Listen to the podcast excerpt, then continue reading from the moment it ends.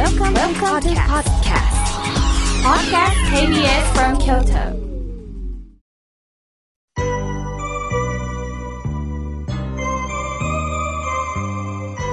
さあ、ここからはたくさんのお手紙、おはがき、メールをいただきました。紹介させていただきます。まずはじめに、北区より千鶴子さん、えー、折り鶴を入れていただいております。そしてとっても春を感じさせるような便箋で一文字丁寧に書いてくださっております。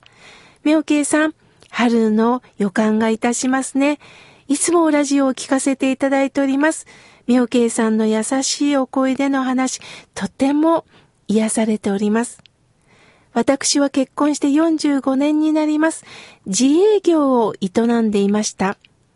夫は今まで病気一つしたことがなかったんですが、今難病を患い、家で自宅介護です。娘たち4人と協力して頑張っています。食事ができず、言葉も出せず、歩くこともおぼつかない状態でした。毎日食べてもらうことが、まあ、一番と高いカロリーのもの、柔らかいもの、いろいろと病院や介護の方にお世話になりながらマッサージをしたり、リハビリの繰り返しの中です。心の中が虚しくてたまりません。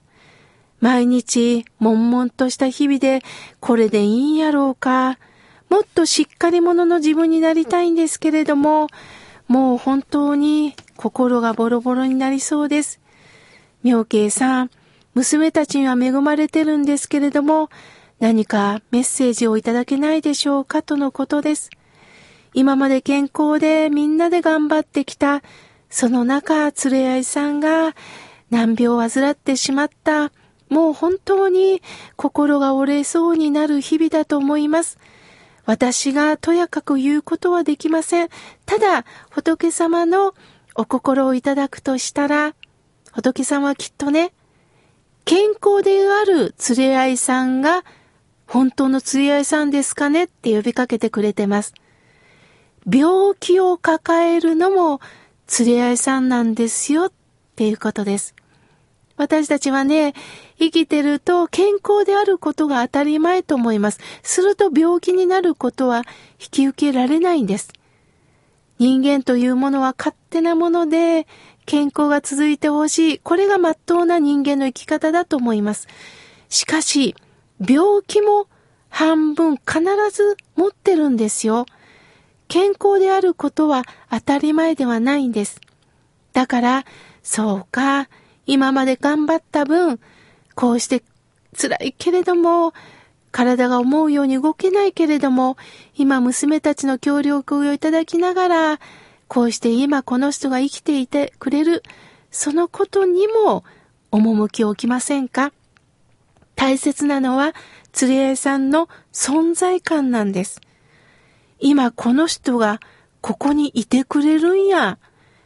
食べるのもなかなか口に入らんけど、一生懸命にこの人生きてるんや。